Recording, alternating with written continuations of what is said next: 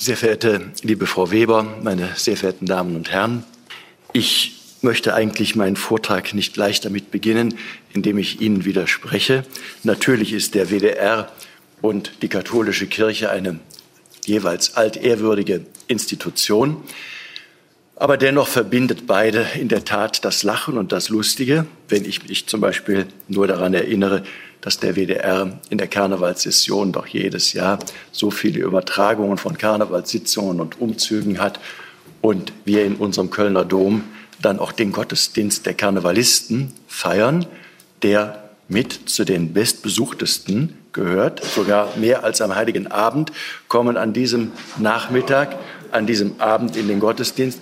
Und was für mich vor allen Dingen so erstaunlich ist, dass diejenigen, die dorthin kommen, bereit sind, und in der Regel ist das ja eben im Januar, im Februar, äh, schon am frühen Nachmittag zu kommen, um dort die Sitzplätze zu ergattern. Mancher sitzt da schon ab drei Uhr in dem eiskalten Dom und das geht erst am Abend um halb sieben los. Aber es ist einer der schönsten Gottesdienste. Und insofern zeigt das schon, dass in der Tat Kirche und Lachen irgendwie zusammengehören. Deshalb danke ich dem WDR sehr herzlich und der Offenbach-Gesellschaft äh, und dort insbesondere Frau Claudia Hessel für die Einladung, heute Abend hier mitzuwirken. Und ich habe das ehrlich gesagt sehr aufmerksam verfolgt, wie dieses Offenbach-Jahr in unserer Stadt und darüber hinaus mehr und mehr an Aufmerksamkeit gewonnen hat. Und dass ich ein kleiner Baustein, ein Mosaikstein sein darf bei der Gestaltung dieses Offenbach-Jahres, denn die große Idee war ja, sich aus ganz unterschiedlichen Perspektiven diesem Kölschen Jung Jacques, äh, Jacques Offenbach zu nähern. Hätte ich, meine sehr verehrten Damen und Herren, bereits vor 200 Jahren hätte es da das Radio gegeben, die Kompositionen von Jacques Offenbach hätten die Charts gestürmt, so wie sie die Herzen der Menschen seinerzeit im Sturm erobert haben. Wir befinden uns heute am 18. Juni 2019, genau zwei Tage vor dem 200. Geburtstag dieses begnadeten Musikers und großen Kölner Komponisten. Quasi zur Halbzeit des laufenden Offenbach-Jahres darf ich also heute Abend über das reden, was man sieht, wenn man auf den Bildnissen von Jacques Offenbach in dessen Augen, die ja bekanntlich die Fenster der Seele sind, blickt. Sieht man nämlich in die Augen von Jacques Offenbach, wird das Thema des heutigen Abends unmittelbar ersichtlich. Humor. Humorvolle Augen sind Augen, die, so sagte das einmal ein anderer bekannter, bedeutender Kölner, kein geringerer als Heinrich Böll, sind Augen, die nicht ganz trocken, aber auch nicht ganz nass sind, sondern ein wenig feucht. Und das lateinische Wort für Feuchtigkeit ist Humor, Humor. Solche Augen hatte auch Jacques Offenbach. Und mit solchen Augen hat er die Welt beobachtet, sie beschrieben und sie karikiert. Nicht von ungefähr klingt Cancan fast wie Karneval. Das Werk Offenbachs nimmt das Militärische komisch, das Ernste leicht und das Bürgerliche entlarvt er in all seiner Bigotterie.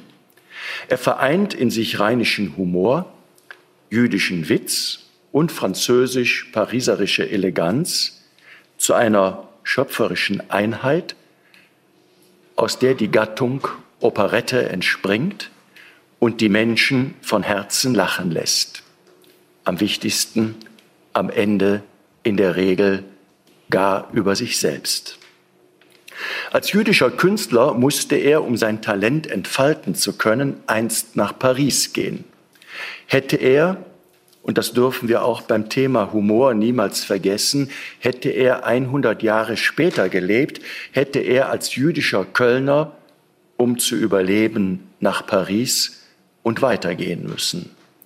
Dass er sich für eines seiner bekanntesten Werke, den Mythos, die Sage von Orpheus und Eurydike vorgenommen hat, verbindet mich persönlich mit ihm.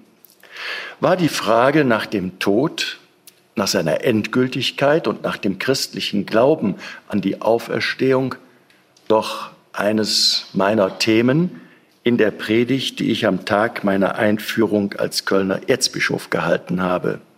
Da aber eine Operette zunächst einmal keine Predigt ist, liegt bei Offenbach der Fokus ganz anders als bei mir. Wo bei mir der Fokus lag, darauf komme ich später zu sprechen. Bei Offenbach liegt der Fokus zunächst auf etwas anderem. Er entlarvt mit Hilfe der griechischen Sage den schönen Schein der Menschen und er bringt dazu die Menschen, ihre Liebschaften heimlich zu leben und nach außen eine bürgerliche Fassade mit all ihren Vorzügen vorzugeben. Doppelmoral, Bürgerlichkeit und Konventionen. All das war Thema seiner spitzen Feder. Und das Lachen, zu dem er die Menschen brachte, war das Lachen über das eigene, angepasste Leben und dessen hohlen Klang. Gibt es solches Lachen auch in der Kirche? Oder ist diese eine Institution, die es mit dem Lachen gar nicht so hat? Außer eben, wie ich das eingangs schon sagte, im rheinischen Katholizismus vielleicht. Darauf möchte ich also jetzt im Folgenden zu sprechen kommen und Sie einladen, mit mir eine Tour de Raison durch die Geschichte, ein wenig auch durch die Kirchengeschichte zu machen. Nicht ganz wissenschaftlich, aber auch nicht so ganz unwissenschaftlich und sicher nicht ohne die ein oder andere praktische Einlage zum Thema. Von daher darf sie jetzt Folgendes an Schritten erwarten. Ich möchte beginnen mit einigen kleinen, wenigen Gedanken über ein vielfältiges, vielgestaltiges Lachen, um dann fortzufahren über das biblische Lachen, das mittelalterliche Lachen, zum österlichen Lachen, um schließlich über gepostetes und humorvolles Lachen zum Abschluss zu kommen. Wie gesagt, vielfältiges, vielgestaltiges Lachen. Es gibt Themen, meine sehr verehrten Damen und Herren, bei denen wir alle mitreden können. Da ist wahrscheinlich der Fußball, mit Sicherheit auf jeden Fall das Thema Familie. Das Thema Familie, zu dem jede und jeder von uns etwas sagen kann, weil jeder von uns aus einer Familie kommt, weil man sich in einer geborgen fühlt, weil man sich nach einer sehnt oder sie aus guten Gründen hinter sich gelassen hat. Auch das Thema Humor bzw. das Lachen ruft bei jeder und jedem, wenn man nicht gerade als Kaspar Hauser aufgewachsen ist, spontan unendlich viele Erfahrungen ab. Wir haben in unserem Leben schon unzählige Male und auf ganz unterschiedliche Weise gelacht. Wir kennen das herzliche Miteinander lachen und wir kennen natürlich das Auslachen. Besonders kennen wir dieses aus Situationen, in denen wir selbst vom Hohn anderer betroffen waren. Wir kennen das Lächeln der Mona Lisa, wir kennen das hämische Lachen missgünstiger Menschen. Wir haben Situationen erlebt, in denen wir uns vor Lachen gar nicht mehr halten konnten, wo wir uns den Bauch vor Lachen gehalten haben und auch Situationen, in denen uns das Lachen im Halse stecken geblieben ist. Wir wissen, dass es Menschen gibt, die buchstäblich nichts zu lachen haben. Und in mancher Situation haben wir selbst schon inständig darauf gehofft, dass die alte Binsenweisheit wahr werde. Wer zuletzt lacht, der lacht am besten. Aber woher kommt das Lachen? Ist Menschsein ohne Lachen überhaupt möglich? Wo immer wir auf Menschen treffen, gibt es auch das Lachen. Es ist eine anthropologische Konstante. Und bereits Aristoteles wusste, dass der Mensch das einzige Lebewesen ist, das lachen kann. Das Lachen ist eine unwillkürliche Körperreaktion. Es zu unterdrücken gelingt selten. Je mehr man es versucht, umso weniger. Das Lachen können wir Menschen also nicht steuern. Während Gefühle und Stimmungen stets in einen gestalteten Ausdruck gebracht werden können, ist das Lachen quasi vorkulturell. Nicht der Mensch steuert im Lachen noch seinen Körper, vielmehr übernimmt der Körper selbst die Regie.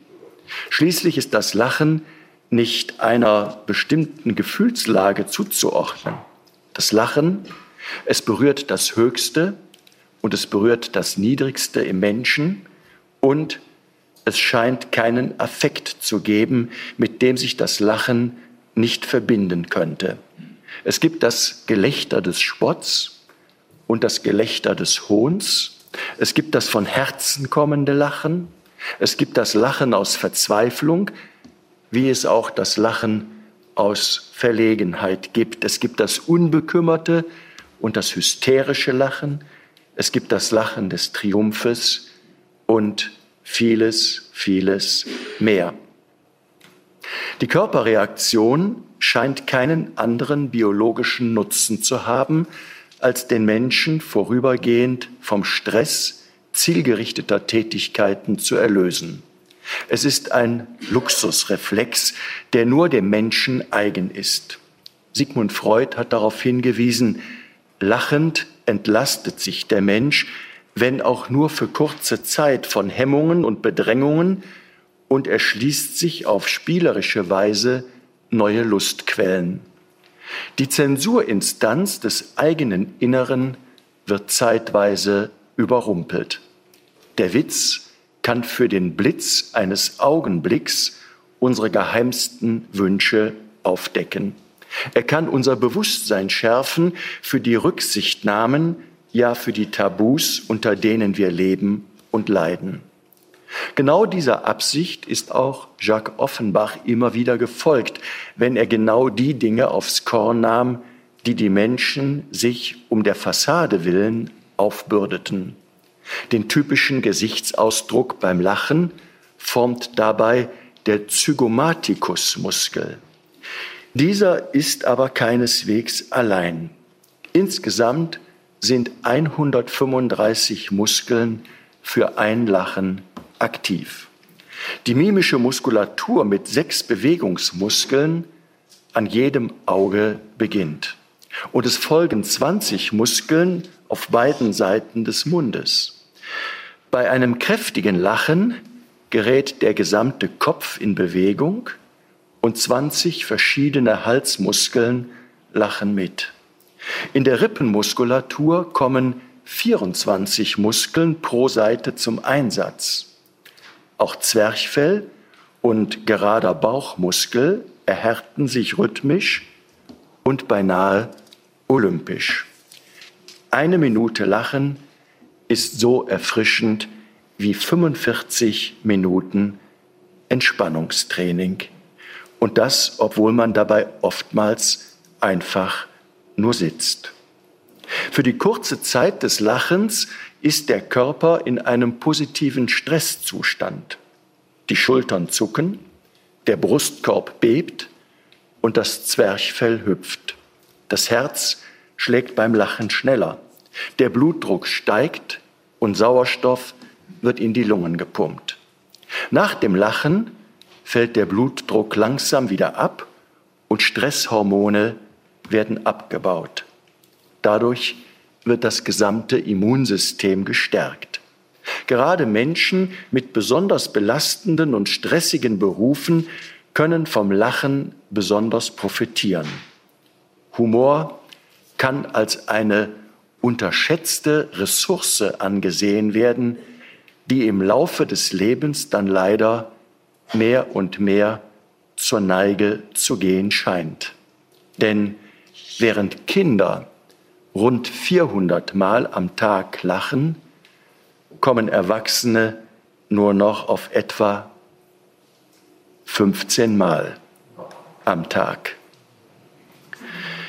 Es ist, meine sehr verehrten Damen und Herren, also wohl nur noch eine Frage der Zeit, bis Lachen als Sport gefördert oder Lachkurse von der Krankenkasse als Gesundheitsprophylaxe anerkannt werden.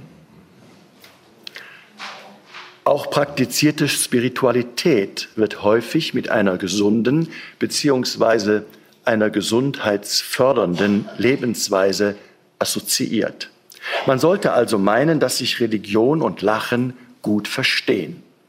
Schauen wir also, wie das Lachen biblisch gesehen und bewertet wird. Besonders prominent findet sich das Lachen im Alten Testament, gleich im ersten Buch der Heiligen Schrift, im Buch Genesis.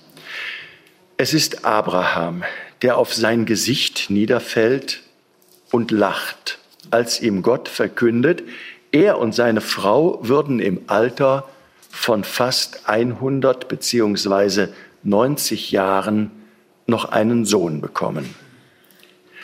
Abraham kann das nicht fassen. Zu viel hat er im Leben schon erfahren, als dass diese Ankündigung Wirklichkeit werden könnte. Er lacht. Aus purem Unglauben lacht er. Er, der Stammvater aller drei abrahamitischen Weltreligionen, steht da und lacht Gott aus.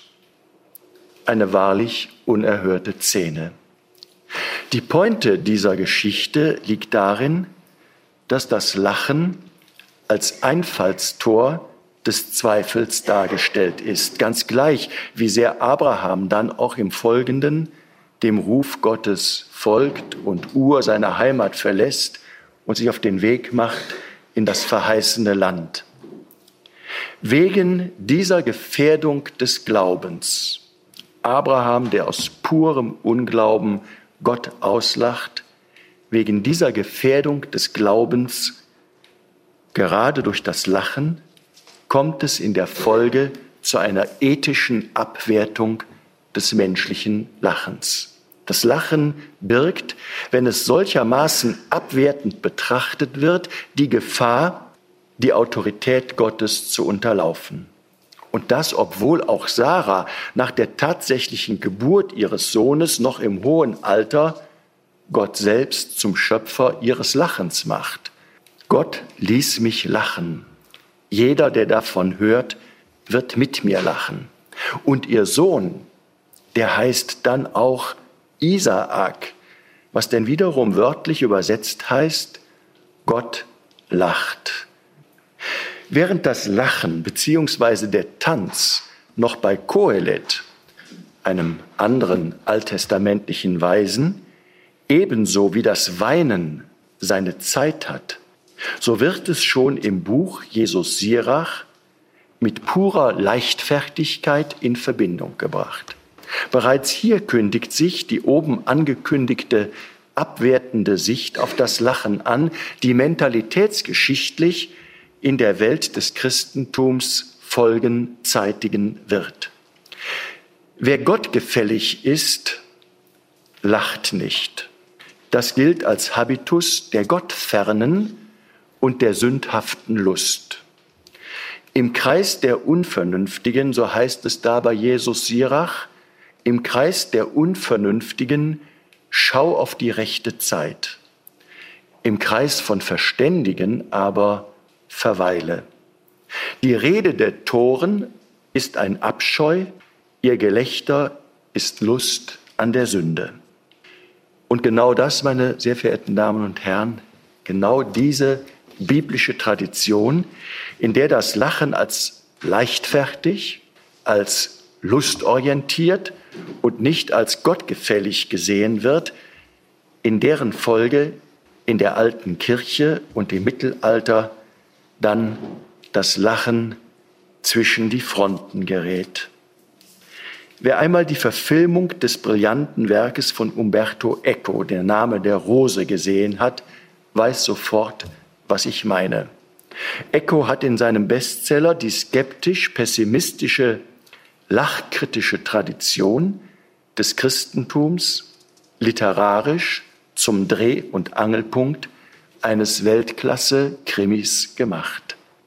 Das Motiv des Lachens ist bekanntlich kein Randthema in diesem Roman, sondern die Voraussetzung für seine Handlung.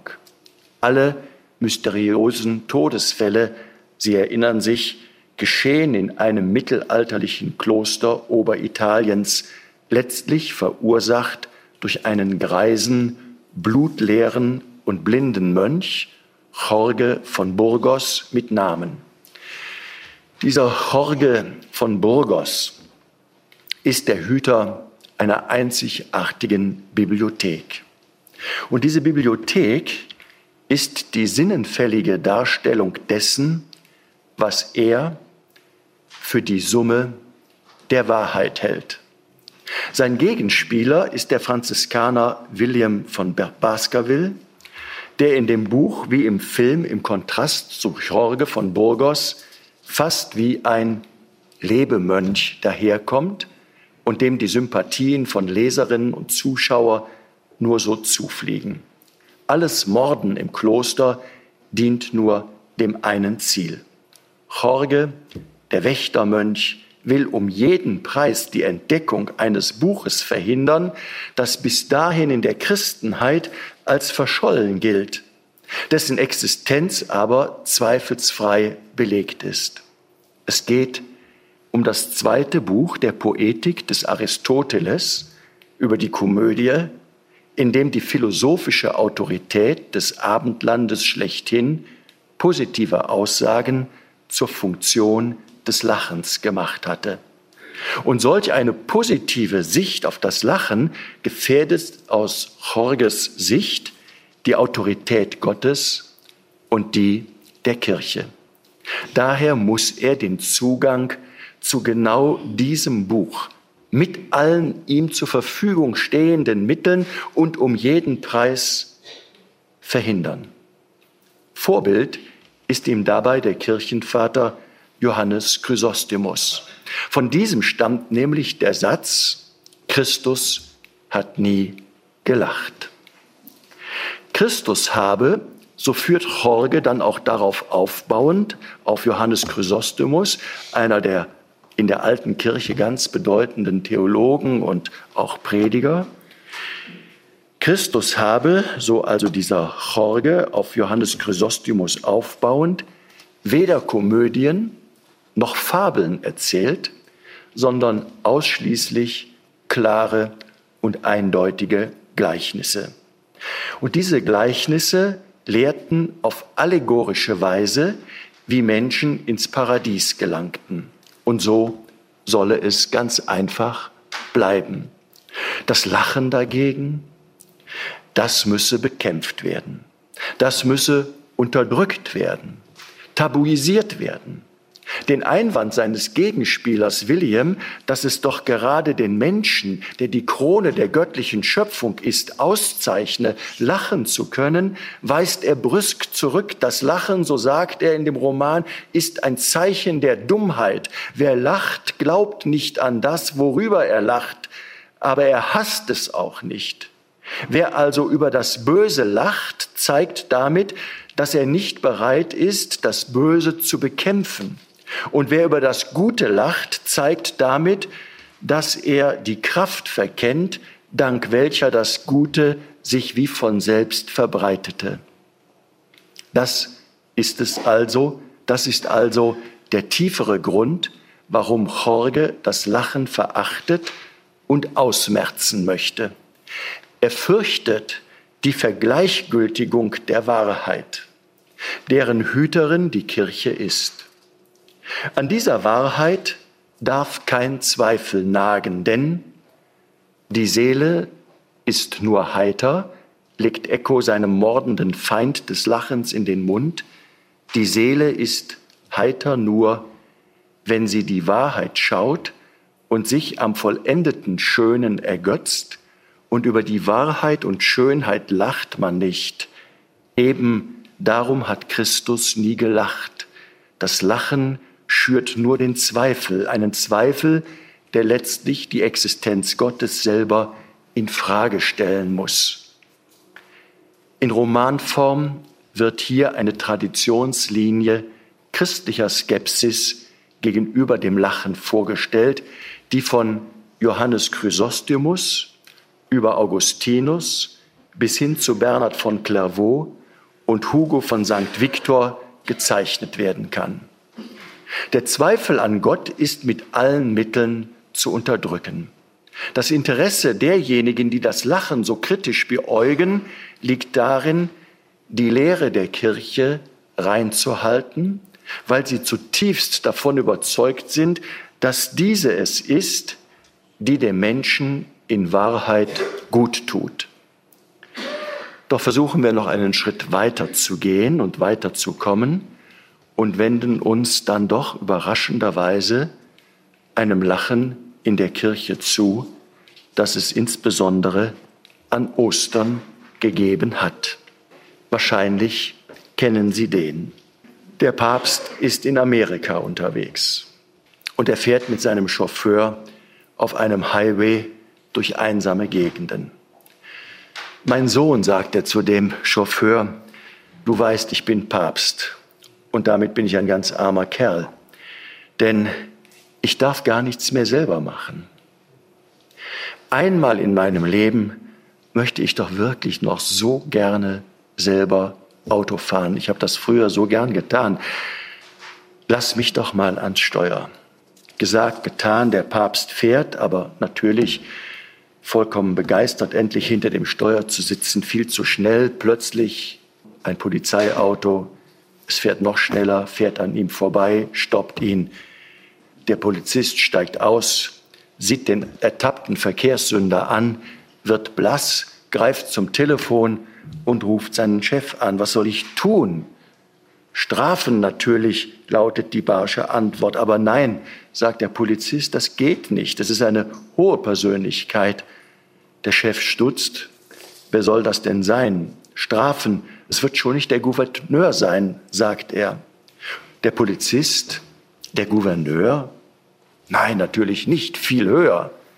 Darauf der Chef, lächerlich, das wäre ja der Präsident der Vereinigten Staaten. Nein, unterbricht der Beamte, noch viel, viel höher. Mann, machen Sie doch keine dummen Witze und sagen Sie mir endlich, wer es ist. Darauf der Polizist, ich weiß das auch nicht, wer das ist, aber der Papst ist sein Chauffeur.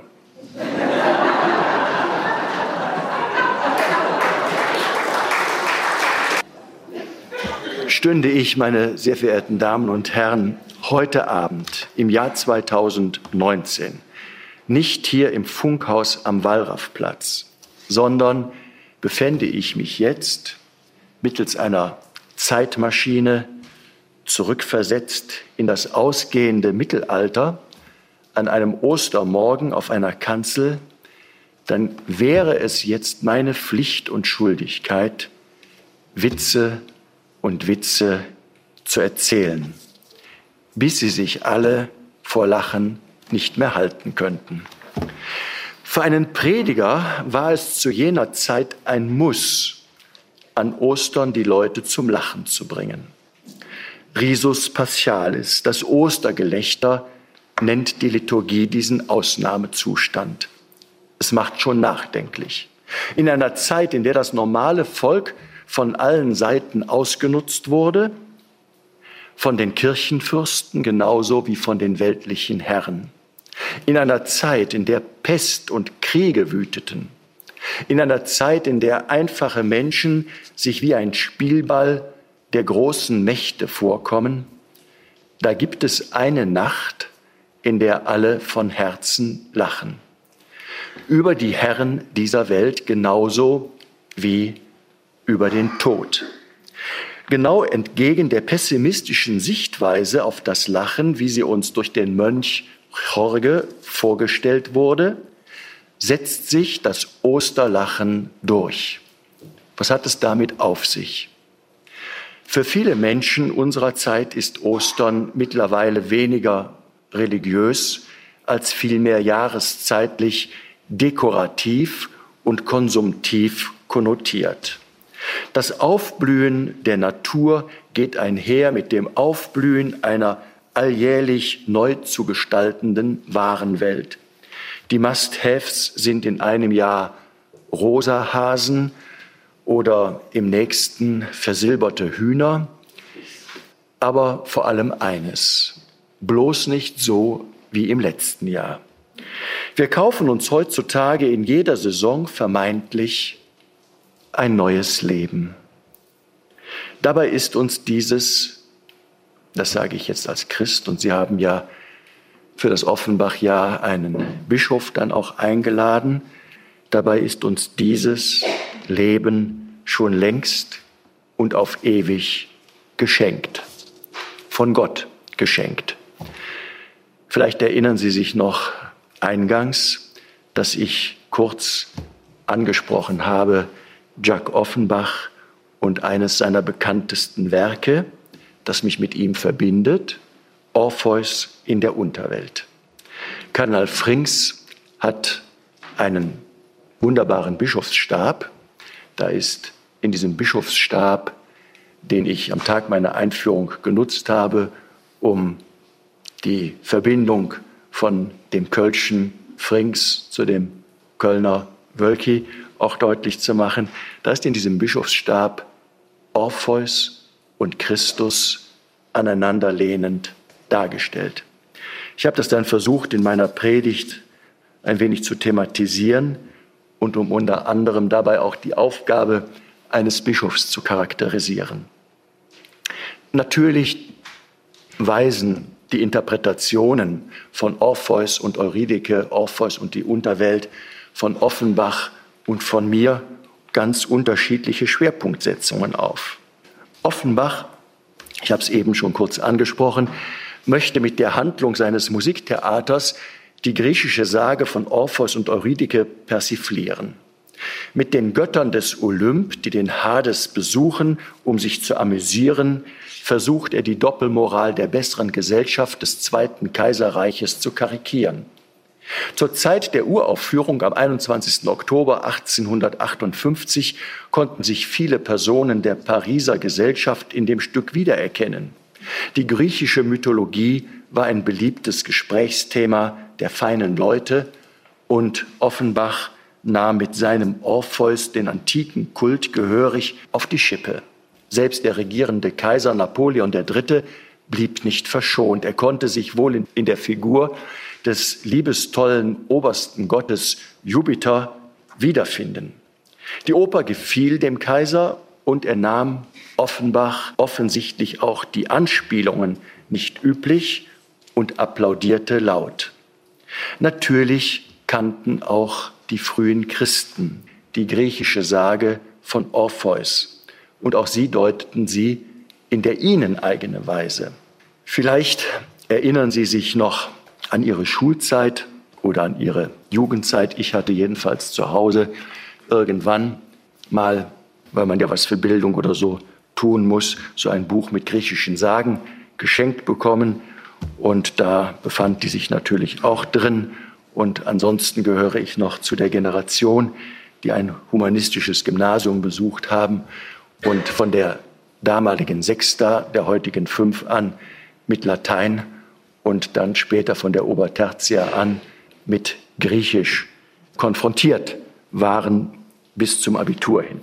Also vielleicht geht es ja der einen oder dem anderen ganz ähnlich wie mir und Sie erinnern sich an Ihre Kinderzeit und an Ihren Band mit den äh, griechischen Mythen oder vielleicht auch an den Schulunterricht. Jedenfalls Orpheus, so wird denn da erzählt in diesem Mythos, ist verliebt. Um Liebe dreht sich in den griechischen Mythen oft und sehr viel alles. Er ist also sehr verliebt und zwar natürlich in wen? In Eurydike. Dummerweise wird diese Eurydike, weil sie nicht so richtig aufpasst, von einer Schlange gebissen.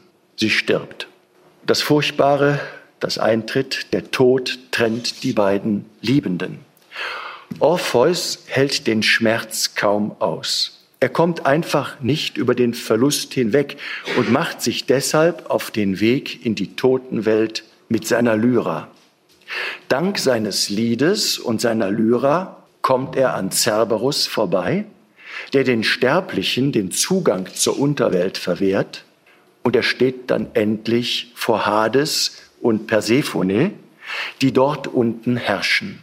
Die beiden sind von der Liebe des Orpheus so berührt, dass sie schließlich zustimmen, dass der seine geliebte Eurydike in das Land des Lebens, des Lachens zurückführen darf. Allerdings, es gibt eine kleine Auflage, die augenscheinlich gar nicht so schwer ist zu erfüllen. Orpheus darf sich nämlich auf dem langen Weg in die Oberwelt nicht umschauen. Und so geht er und geht und geht und Eurydike folgt und folgt. Der Weg ist lang. Plötzlich nimmt Orpheus ihre Schritte nicht mehr wahr und er zweifelt, ob sie wirklich folgt. Und er dreht sich um und verliert Eurydike auf ewig. Welche Tragik. Der Tod siegt über die Liebe. Der Tod ist stärker als die Liebe. Er scheint das letzte Wort zu haben und die dunklen Ahnungen der Menschheit scheinen sich zu bestätigen. Am Ende steht der Tod. Die ersten Christen, die diesen Mythos kannten, wussten es besser. Sie wussten, nicht der Tod ist stärker als die Liebe, sondern umgekehrt wird ein Schuh daraus. Die Liebe sie ist stärker als der Tod. Das hatten sie erlebt, das hatten sie erfahren. Ihre Botschaft ist, Christus ist unser Orpheus. Er ist der wahre Orpheus. Er ist der Spielmann Gottes, der Eurydike, die dem Tod verfallene Menschheit liebt. Wie Orpheus treibt ihn die Liebe hinabzusteigen in die Welt des Todes. In unserem christlichen Glaubensbekenntnis sprechen wir das immer und immer wieder neu aus. Er ist Mensch geworden und hinabgestiegen in das Reich des Todes. Doch im Gegensatz zu Orpheus schaut Christus sich nicht um. Das verträgt sich nicht mit seinem Weg. Ohne auf sich selbst zu achten, geht unser Orpheus Christus seinen Weg, nur den Auftrag Gottes im Blick und singt so seine Eurydike, die von ihm geliebte Menschheit, zurück in das Land des Lachens, des Lebens. Die Liebe, die Gott selber ist, hat doch das letzte Wort. Der Tod hat seinen Schrecken verloren, die Liebe hat gesiegt. Sie ist doch stärker als der Tod. An Ostern hat Gott sich so gezeigt, als sich verschenkende Liebe hat er sich gezeigt als Liebe, die Leben schafft. Diese sich verschenkende Liebe hat den toten Christus ins Leben gehoben. Seitdem ist das österliche Halleluja die ewige Melodie des Lebens. Der christliche Glaube feiert deshalb an Ostern überall auf der Welt, dass der Tod sich verzockt hat und dass er jede Macht über uns Menschen verloren hat. Nun stehe ich heute nicht auf der Kanzel des Kölner Domes, sondern hier am Mikrofon eines öffentlich-rechtlichen Rundfunksenders. Aber ich habe mir erlaubt, das doch so zu sagen, weil es wichtig ist, um zu verstehen, warum Christen an Ostern lachen, um zu verstehen, worum es im christlichen Glauben geht, nämlich, das muss man sich mal vorstellen, das Einzige, was in unserem Leben wirklich sicher ist, ist der Tod. Das ist das, was uns alle miteinander zutiefst verbindet. Und der ist, so glauben wir Christen, durch die Auferstehung überwunden. Bis dahin war er, der Tod, die Macht schlechthin. Seitdem ist er nur noch Durchgangsstation auf dem Weg zu einem Leben, das keinen Tod mehr kennt. Er hat fertig, der Tod. Er hat sich lächerlich gemacht. Er ist am Ende. Er, der so drohend daherkommt, so scheinbar endgültig und so teuflisch sicher, er mag unser irdisches Leben zu beenden, aber nicht das ewige, das Gott geschenkte. Wer daran glaubt, dem kann der Tod keine Angst mehr einflößen. Der kann von Herzen über den Tod lachen. Und dabei kann das Lachen in all seiner Vielfalt zum Tragen kommen. Ein höhnisches Auslachen des Todes ist ebenso dabei wie ein erleichtertes, frohes und erlöstes Lachen, dem die Angst nichts mehr anhaben kann. Erleichterung, Freude, Lebendigkeit, Hohn und Siegesbewusstsein, all das schwingt mit, wenn die Gläubigen am Ostermorgen zum Lachen gebracht werden sollten. Am wichtigsten aber war dabei, der Angst und dem Tod die Stirn zu bieten und zu zeigen, wir leben aus einer größeren Sicherheit, als der Tod sie bieten kann. Wir leben aus der Liebe Gottes heraus ein Leben, das wahrhaft ewig ist und nicht besiegt werden kann. Aus einer solchen Grundhaltung der Hoffnung und der Freude ergibt sich für Christen das richtige Augenmaß. Die Perspektive, aus der wir alles zu sehen versuchen, die Perspektive der Hoffnung auf das Kommen seines Reiches. Und so wird dann letztendlich alles relativ, das heißt bezogen auf diese letzte Wirklichkeit. Dieser Glaubensüberzeugung galt das Lachen am Ostermorgen.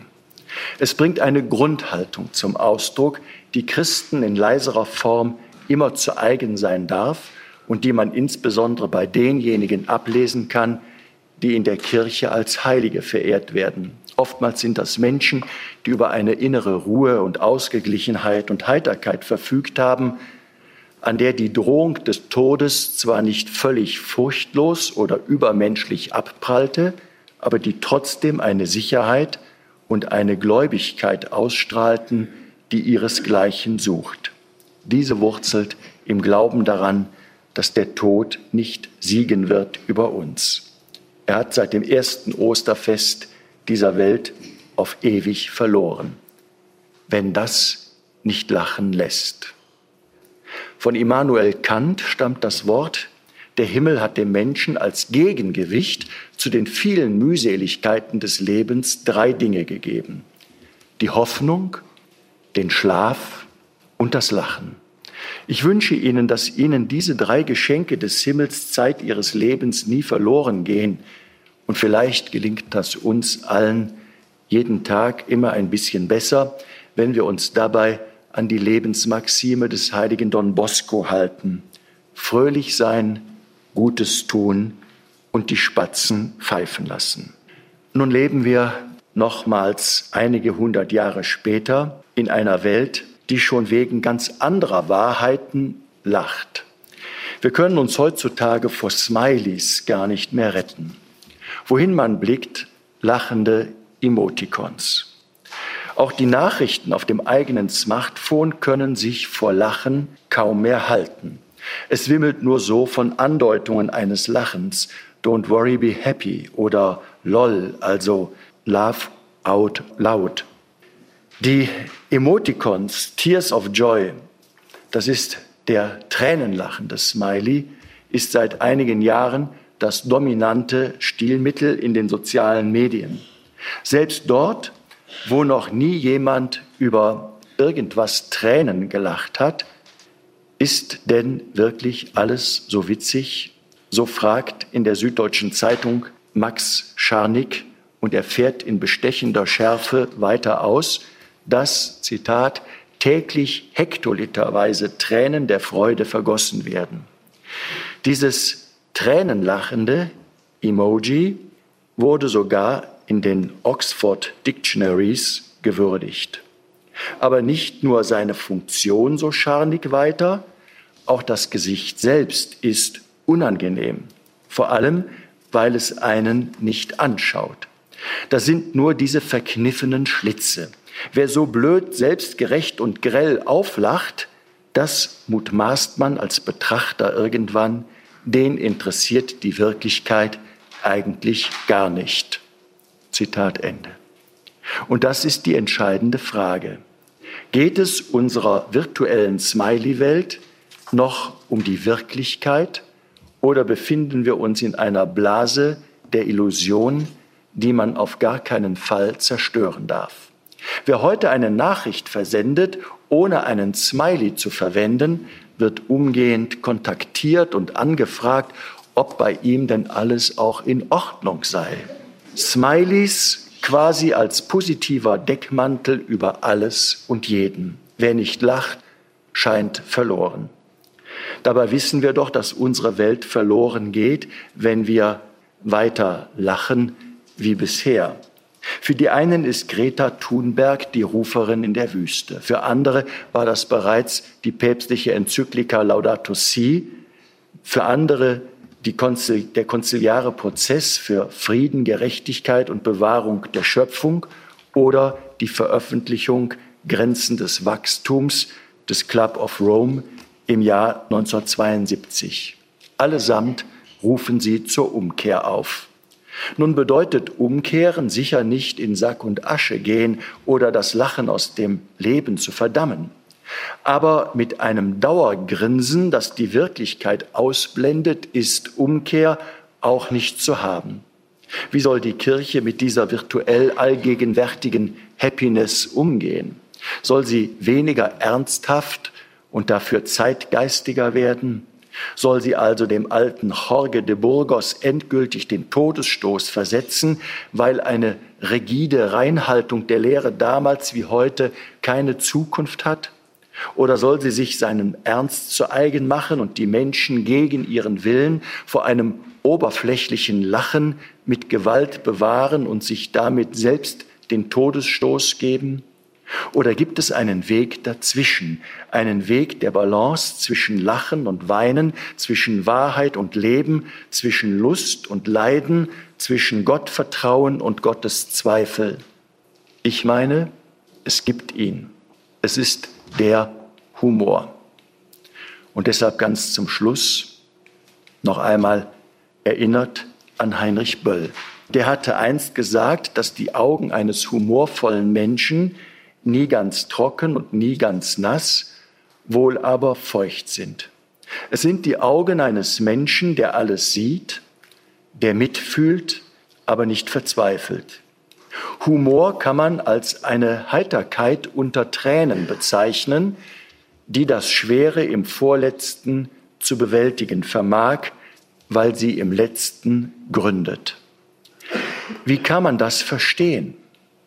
Mit den Begrifflichkeiten der letzten und der vorletzten Dinge kommen erneut religiöse Kategorien ins Spiel, die aber, meine ich, durchaus auch von Menschen, die sich schwer tun zu glauben, gedacht und mit vollzogen werden können. Wo man den Humor in die Spannung zwischen den vorletzten und den letzten Dingen hineinnimmt, bekommt er nämlich eine Strukturanalogie zum Glauben. Denn auch der Glaube weist uns auf das Letzte hin und macht uns mit ihm vertraut.